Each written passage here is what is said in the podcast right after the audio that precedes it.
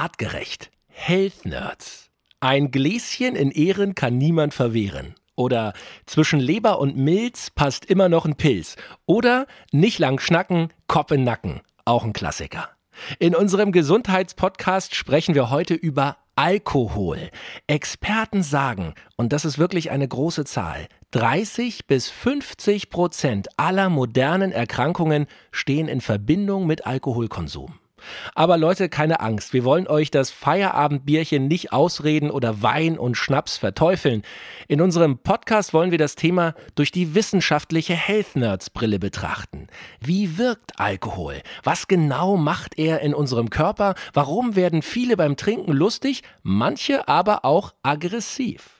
Matthias Baum aus dem Health Nerds Wissenschaftsteam klärt auf und liefert uns zudem handfeste, selbst getestete Lifehacks und Tipps gegen den Kater am Morgen danach. Sein Leitspruch in Sachen Alkoholkonsum Unregelmäßigkeit sollte beim Trinken die einzige Regelmäßigkeit sein. Los geht's in eine super spannende Folge. Ich bin Felix Möse und ich stelle hier für euch die richtigen Fragen. Artgerecht. Health Nerds. Mensch einfach erklärt top nüchtern. Und das nicht nur heute, sondern immer, wenn wir gemeinsam hier im Podcast unterwegs sind. Matthias Baum, unser Health Nerds Wissenschaftler. Mein lieber, herzlich willkommen. Hallo Felix. Wir haben über das Thema Alkohol hier im Podcast immer wieder mal äh, gesprochen, das Thema immer mal angerissen, aber wir sind nie konkret geworden. Und jetzt haben wir ähm, in einer der letzten Folgen gesagt, lass uns doch mal eine Spezialfolge machen, wo wir dieses so große, so wichtige Thema Alkohol wissenschaftlich beleuchten wollen. Und Leute, wir wollen hier nichts verteufeln verteufeln. Wir wollen euch den Alkohol auch nicht ausreden. Ich selber trinke zwar keinen Alkohol, gar keinen, einfach weil es mir nicht schmeckt. Matthias, du trinkst schon mal ein Gläschen Wein oder auch mal ein Bierchen? Das Kommt schon mal vor, ja. Also deswegen, versteht uns nicht falsch, wir wollen euch hier nichts ausreden oder verteufeln, sondern wir wollen einfach mal mit der wissenschaftlichen Health Nerds Brille auf das Thema Alkohol schauen, wollen gucken, was macht er im Körper, wie wirkt der, wann ist zu viel, wirklich zu viel, wann wird es richtig schädlich oder krankhaft und wo ist es vielleicht im Rahmen, ähm, dass man sagen kann, es ist Genuss und es ist so, dass der Körper damit umgehen kann.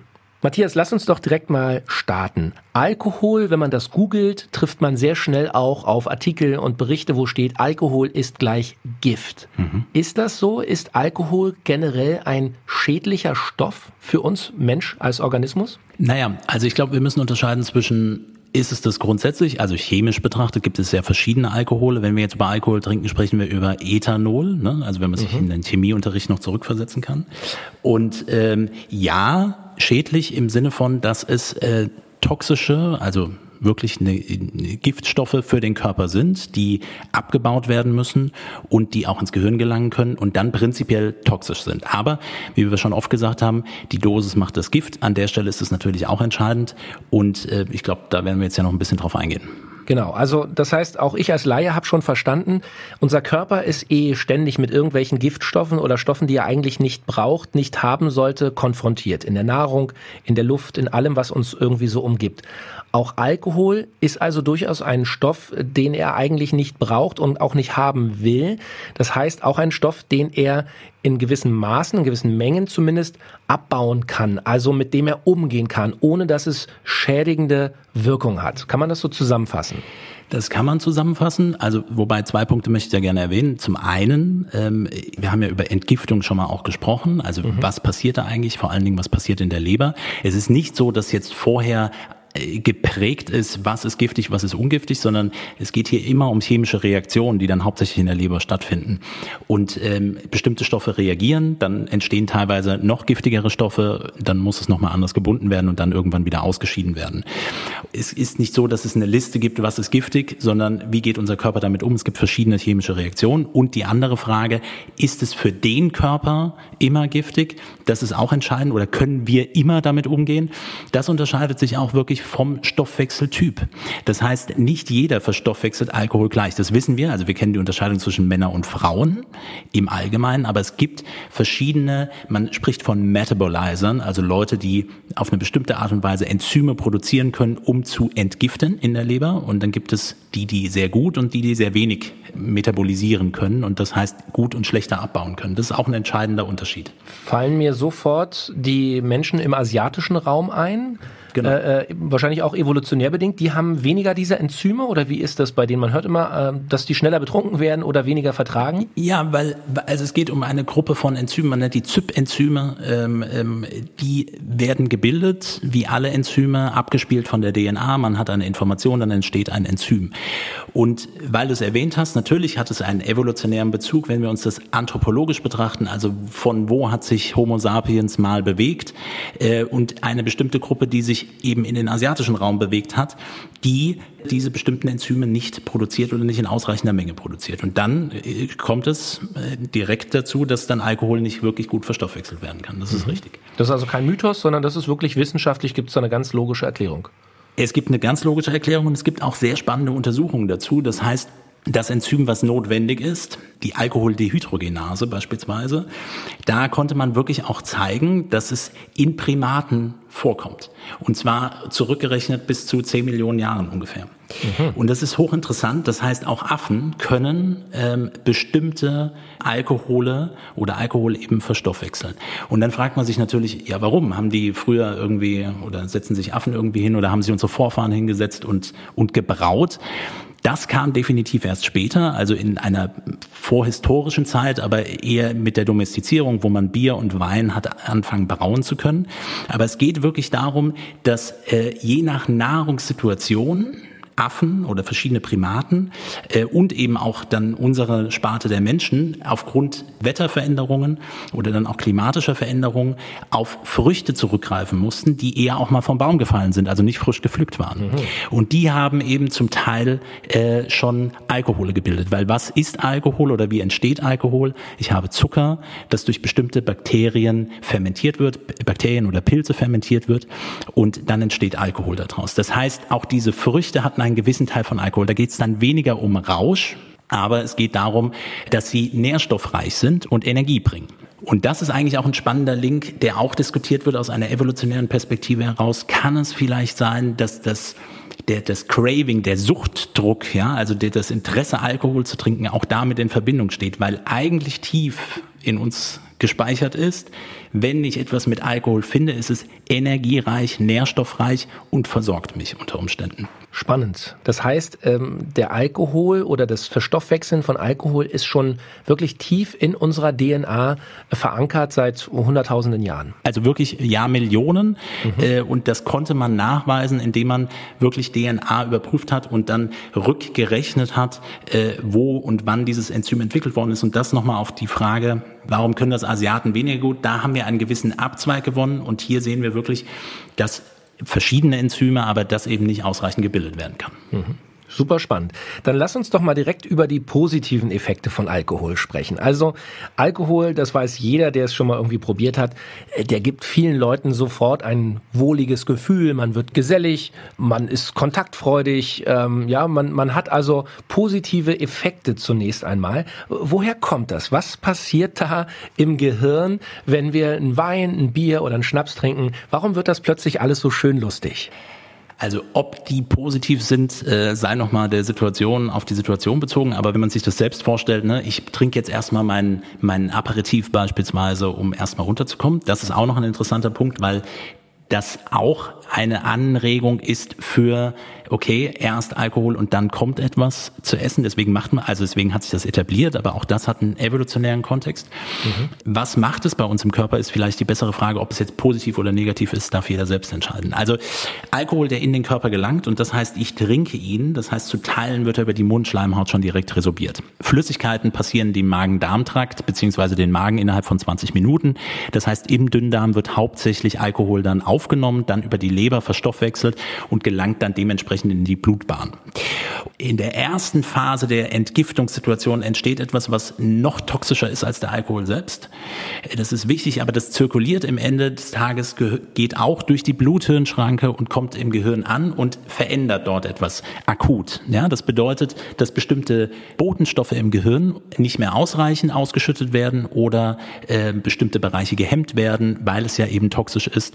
Und das mündet dann sozusagen in dem, ich sag mal, Phänotyp, in dem geselligen, äh, offenen, ein bisschen lockerer sein. Ähm, das steht damit in Verbindung. Und für den Moment mag das gut sein, aber je mehr ankommt, je mehr geflutet wird und die wirklich die Menge an Alkohol, die dann konsumiert worden ist, ähm, ähm, wird es eben mehr und irgendwann werden auch andere Bereiche mehr und mehr belastet. Das heißt zum Beispiel das Kleinhirn, das heißt koordinative Fähigkeiten werden beeinträchtigt, der Motor, Cortex im Gehirn, das heißt motorische Fähigkeiten nehmen ab, emotional steht einiges mit in Verbindung, einige werden ja auch eher aggressiver. Ähm, das hat ganz viel mit, mit Botenstoffen im Gehirn zu tun, die durch dieses Neurotoxin, durch die Gift Giftstoffe aus Alkohol oder vom Alkohol selbst mit bedingt sind. So, und dann kommt irgendwann der Punkt, wo es umschlägt. Ja, also wo zu viel Alkohol reinkommt und wo wir wirklich nicht mehr Herr äh, unserer, unserer Sinne sind. Man fängt an zu lallen. Also offenbar hat der Teil im Gehirn, der für die Sprache äh, zuständig ist, äh, Probleme. Man kann nicht mehr auf einer geraden Linie laufen. Man hat koordinative Probleme. Manche Leute torkeln oder, oder fallen wirklich um. Was passiert in dieser Phase? Und lass uns gleich noch mitgeben, was passiert dann in der Phase, wo es wirklich zum, zum äh, Blackout sozusagen kommt, wo der Körper Filmriss, Filmriss, äh, ich muss mich übergeben, der Körper äh, ja. gibt also das Signal, äh, spuck es aus, es ist Gift, es ist zu viel, ich muss mich davon befreien. Ja, auch das ist ja äh, ein, ein, ein, ein Schutzmechanismus. Ähm, was passiert in dieser Phase? Sobald Alkohol in die Blutbahn gelangt, über die Mundschleimhaut oder eben den Verdauungstrakt, zirkuliert es. Und das ist dann im Endeffekt genau der entscheidende Punkt. Erst über die Leber, beziehungsweise auch direkt in die Blutbahn. Das heißt, es betrifft eh alle Organe am Ende des Tages. Jetzt tut Alkohol nicht weh, aber je mehr eben angeflutet wird und durch die Blut-Hirn-Schranke ins Gehirn gelangen kann, desto mehr beeinträchtigt es eben Funktionen. Was anfangs noch als lustig und entspannt wirkt, wird irgendwann zu motorischen Ausfällen, koordinativen Ausfällen, Sprachaussetzern bis hin zum Filmriss. Das heißt, auch hier unser Gedächtnis, der Bereich des Gedächtnisses wird explizit da auch nochmal mit beeinflusst und geschädigt für den Moment. Also was ein total spannendes Thema ist, ist nämlich, die Frage wirst du wahrscheinlich irgendwann auch noch stellen, aber ähm, um das schon mal vorwegzunehmen, es gibt diesen einen Mythos, ähm, äh, wenn ich Alkohol trinke, werden hunderttausende ähm, Gehirnzellen, Neurone, die absterben. Das konnte man nachweisen, dass das nicht so ist. Also hier zwischendurch mal eine gute Nachricht für alle, äh, die Alkohol trinken. Ja, Leute. genau. Ja, das können wir. Und es geht noch weiter. Also äh, genau, es geht es geht noch weiter. Es ist nicht nur, dass ähm, es, es nicht wirklich einen Schaden der Neuronen in, im Übermaße gibt, wie man sich das immer vorgestellt hat. Es geht auch weiter, dass auch das häufigere Trinken nicht unmittelbar. Ich möchte da vorsichtig versuchen, eine Formulierung zu finden, weil ich auch nicht jetzt das Alkoholtrinken äh, nur befördern möchte. Aber es gibt auch keinen klaren Zusammenhang, äh, dass zum Beispiel die Konzentrationsfähigkeit oder die äh, Leistungsfähigkeit des Gehirns ähm, äh, beeinträchtigt wird zwischen Menschen, die Alkohol trinken und die, die keinen trinken. Was nicht bedeutet, dass es nicht auch Extreme gibt.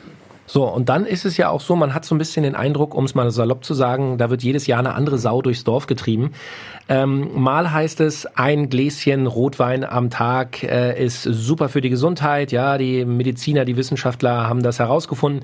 Ein Jahr später heißt es, ah, Pustekuchen war doch nicht so. Äh, auch ein Glas Rotwein am Tag hat äh, schädliche Wirkungen auf den Körper. Was sagt äh, das äh, Team Artgerecht dazu? Also ich glaube, um es ein für alle Mal zu klären, muss man sagen, dass man es nicht hundertprozentig klären kann, weil es hängt natürlich definitiv mit dem äh, Betrachtungswinkel zusammen. Also, gucken wir uns an, was, ähm, äh, was beispielsweise gesagt wird. Ein Gläschen Rotwein beispielsweise am Tag ist gesundheitsförderlich, sogar gesundheitsförderlich. Also nicht nur nicht schädlich, sondern gesundheitsförderlich. Da war lange Zeit die Argumentation, dass man auf äh, bestimmte sekundäre Pflanzenstoffe oder Gerbstoffe, Tannine oder eben das sogenannte Resveratrol geschaut hat und damit eine Assoziation in Verbindung gebracht hat. Die Menge, die man darüber über ein Glas Wein aufnimmt, ist gesundheitsförderlicher und positiver als die ähm, Schädigung, die durch den Alkohol wirklich selbst entstehen könnten. Das heißt, man hat hier also quasi äh, äh, für und wieder äh, aufgewogen. Genau. Ja, und, und hat gesagt, bei einem Glas überwiegen durchaus die positiven Stoffe, die positiven Effekte.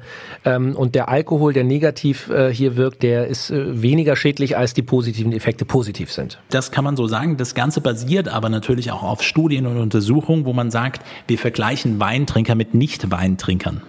Mhm.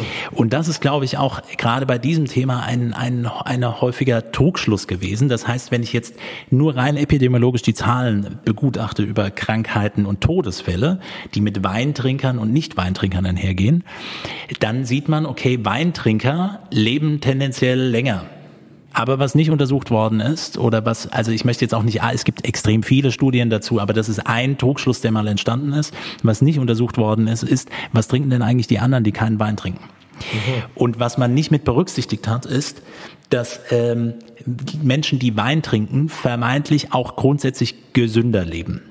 Und wir haben einen wichtigen Aspekt dabei vergessen, dass der sozioökonomische Status ein unabhängiger Risikofaktor für äh, die Lebensdauer, das heißt ähm, guter sozialer und ökonomischer Status ist lebensverlängernd oder andersrum die, die es nicht haben, sterben früher, äh, dass das häufig auch mit einhergehen kann. Das heißt, wir reden über viel mehr Faktoren. Die Idee war dann zu sagen, okay, was ist der Vorteil an dem Rotwein? Und wir finden eine Argumentation. Und dann darf man nicht vergessen, dass bestimmte Alkoholiker auch, auch äh, ihre Lobby haben und das natürlich auch versuchen mit zu verteidigen. Ich verweise nochmal auf den Aspekt des nicht Suchtdrucks ist vielleicht übertrieben, aber die Lust des Trinkens, den wir evolutionär tief in uns verankert haben, der uns vielleicht gewisse Vorteile bringt. Wir wollen ja auch eine Argumentation haben, dass es gut für uns ist. Mhm.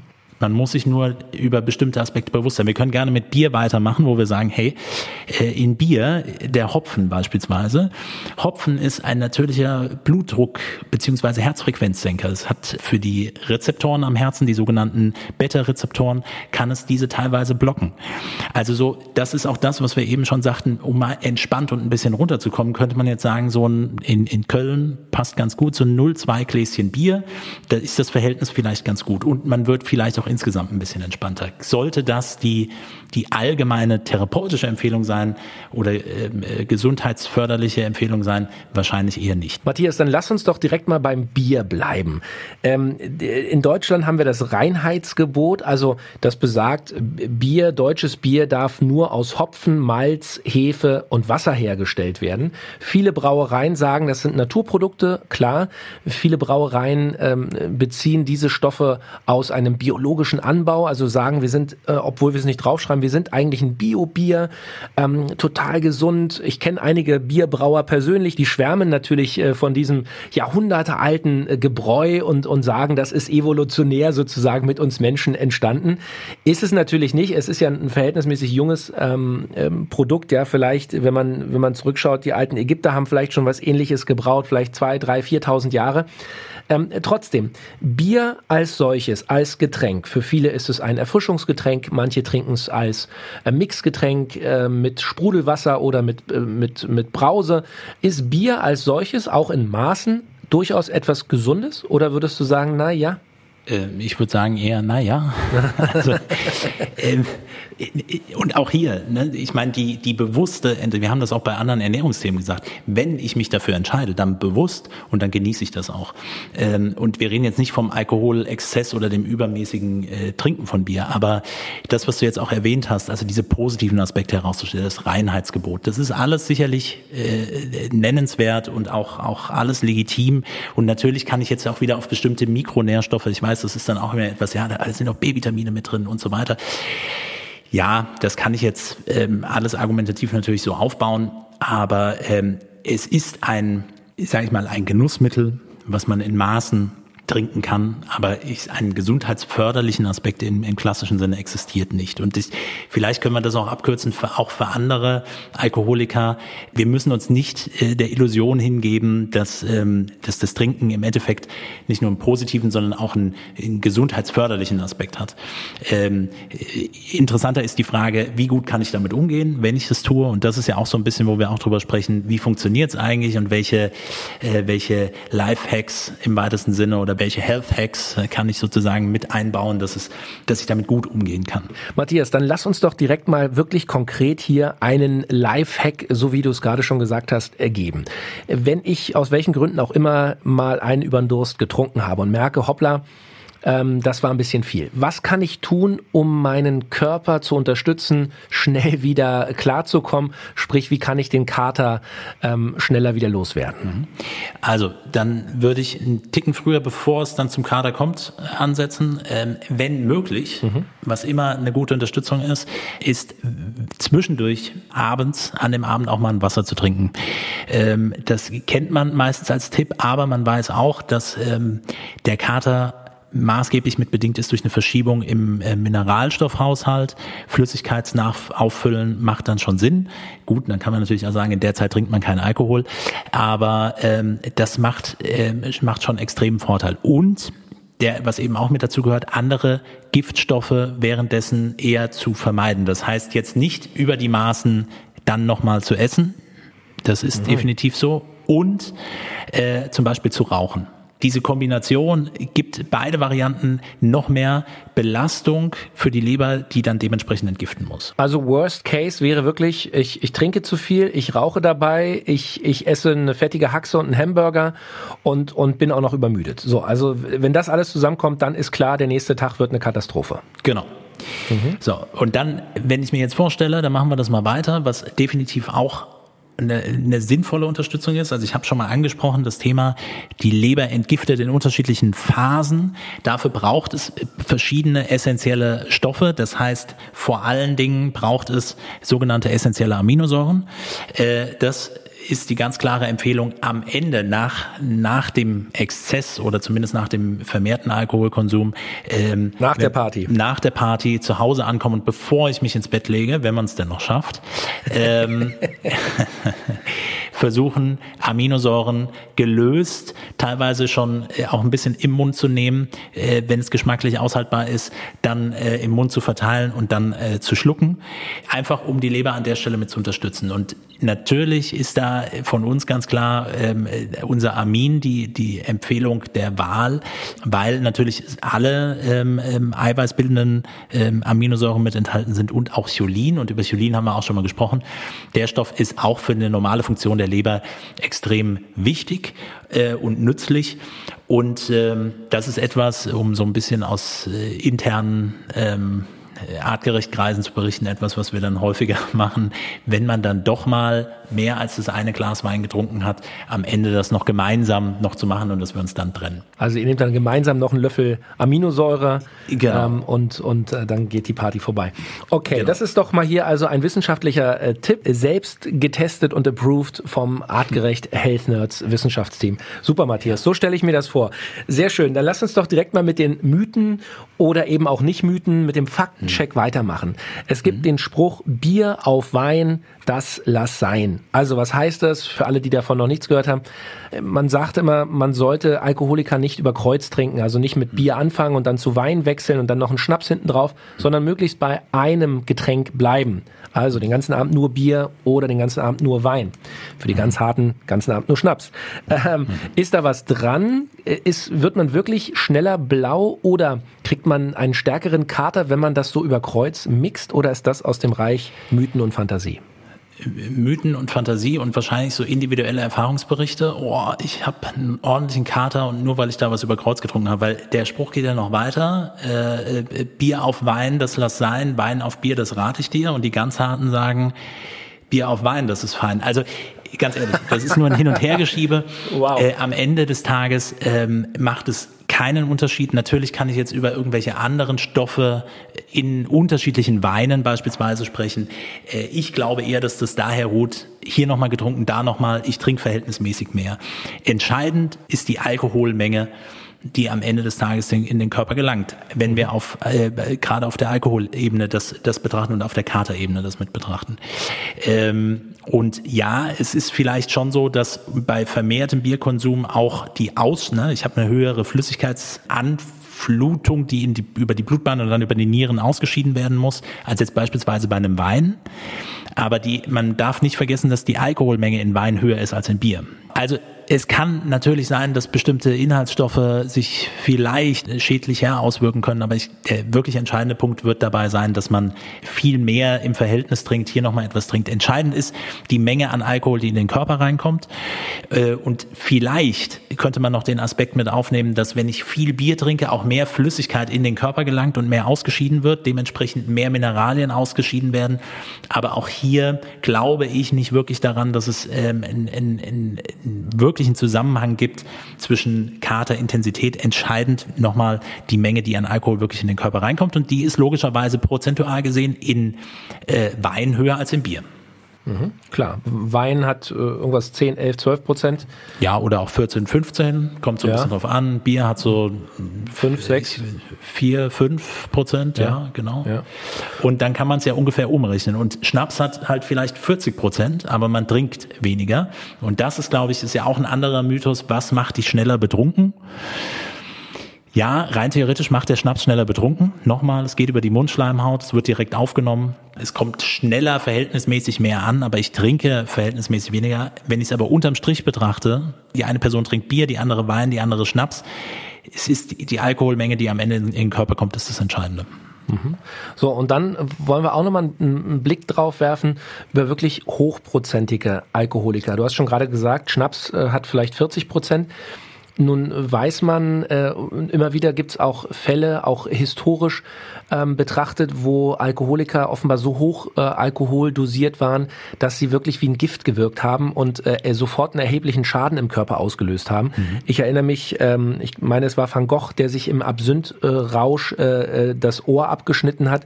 Oder man hört auch von, von schwarz gebrautem Alkohol, der so hochprozentig war, dass, dass, dass die Leute äh, erblindeten oder, oder wirklich äh, ja, erheblichen Schaden zu sich genommen haben. Was passiert denn tatsächlich, wenn ich also Alkohol zu mir nehme, der zu hoch dosiert ist, der zu sehr am reinen Ethanol ist?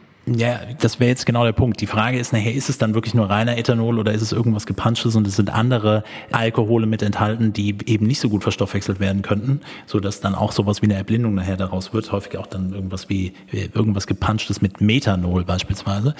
Und zu hochprozentig, also irgendwann wird es auch fast gefühlt nicht mehr trinkbar. Ne? Und ähm, ähm, der entscheidende Punkt ist, glaube ich, wenn man mit Schnaps alleine arbeitet sozusagen oder nur trinkt und vermehrt trinkt und das auch nicht mischt, dann kommt halt verhältnismäßig mehr Alkohol an. Und das bedeutet ja, die Leber muss in einem kürzeren Zeitraum mehr, ver, mehr verstoffwechseln. So, das mhm. funktioniert zu Teilen vielleicht nicht so gut. Äh, und dann wird man auch, und das ist ja auch der Erfahrungsbericht von vielen, die regelmäßiger Alkohol trinken.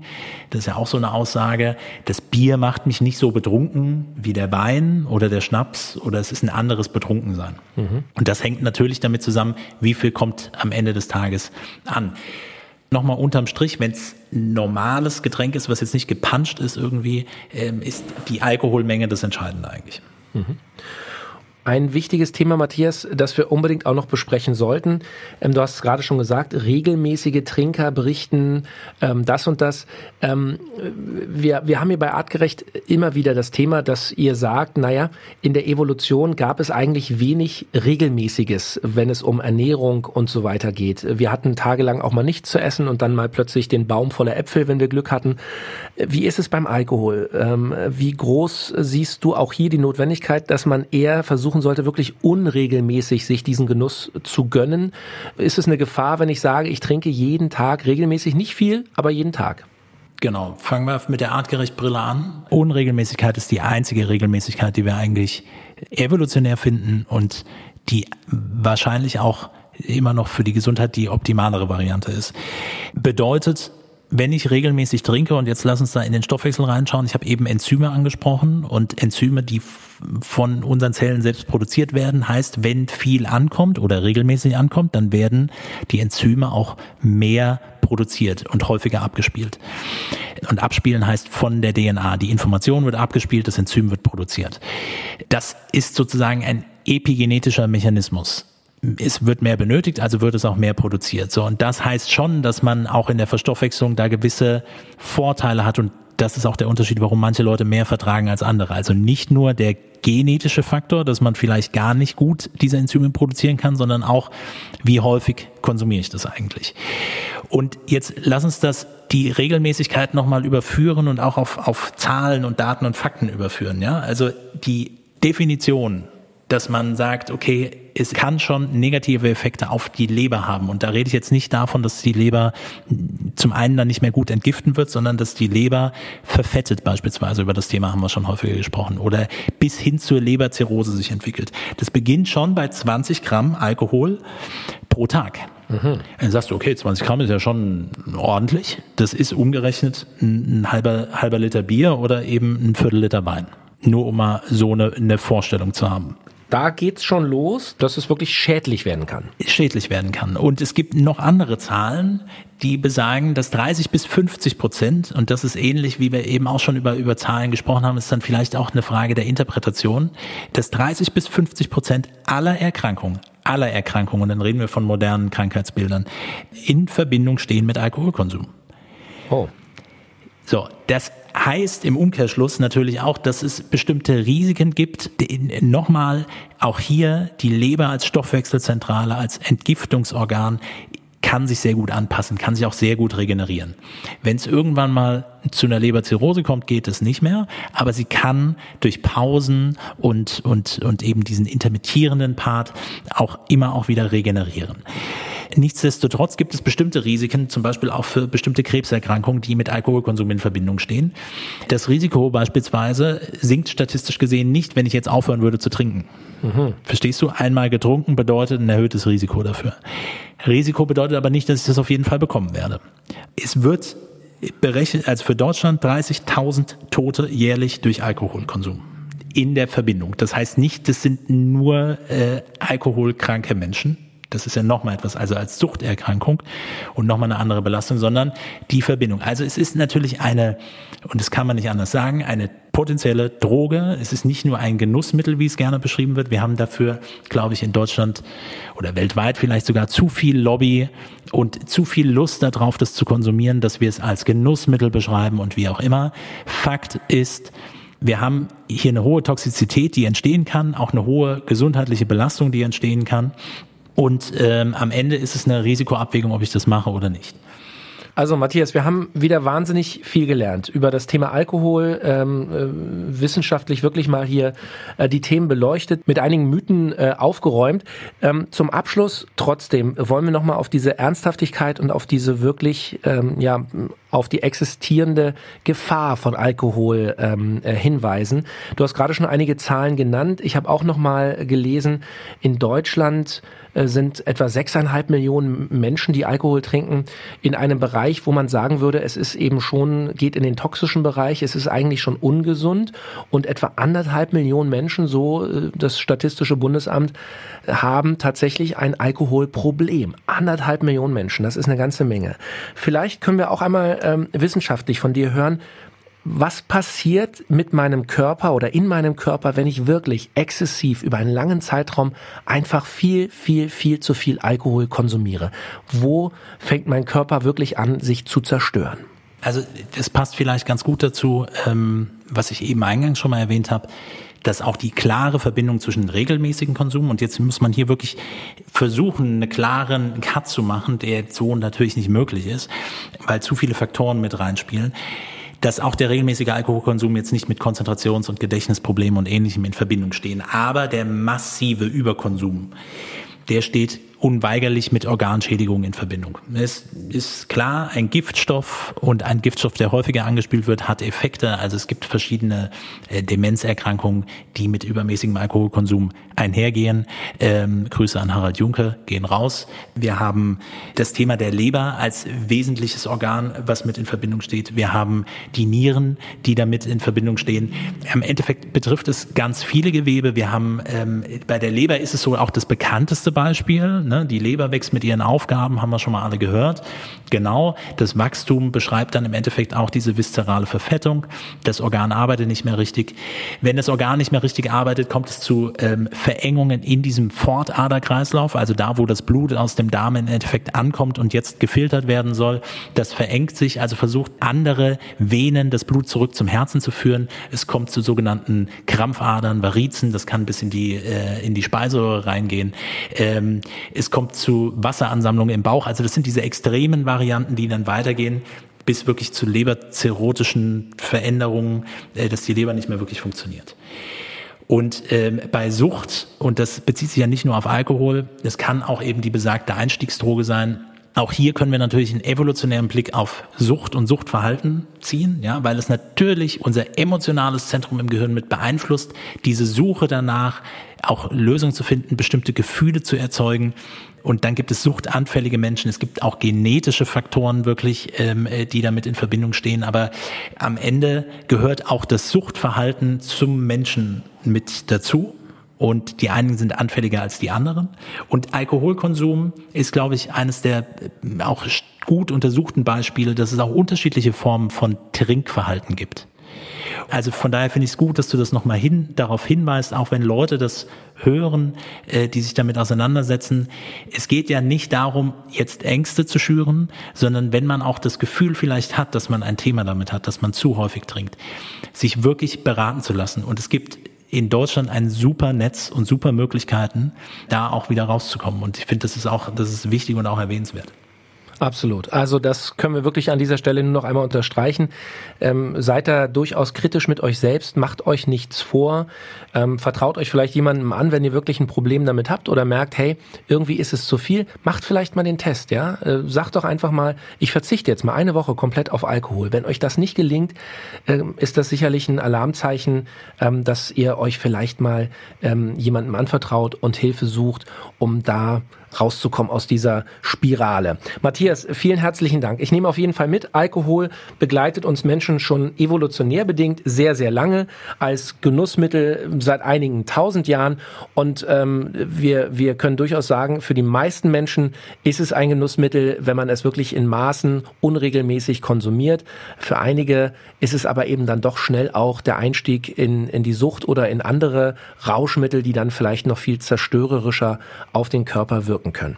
Leute, vielen herzlichen Dank ähm, für ein großartiges Jahr Artgerecht Health Nerds. Das war die letzte Folge 2021. Wir wünschen euch einen guten ja. Start ins neue Jahr. Kommt gesund rüber. Lasst es krachen an Silvester im kleinen Kreis. Passt auf euch auf. Bleibt gesund. Trinkt nicht so viel. Und äh, falls doch, dann spult noch mal ein paar Minuten zurück zu unseren Hacks, was ihr machen könnt gegen Kater und Co. Matthias, vielen lieben Dank. Wir hören uns im neuen Jahr. Vielen Dank, Felix. Frohe Weihnachten. Guten Rutsch. Artgerecht. Health Nerds. Mensch einfach erklärt. Ein All Ears on You Original Podcast.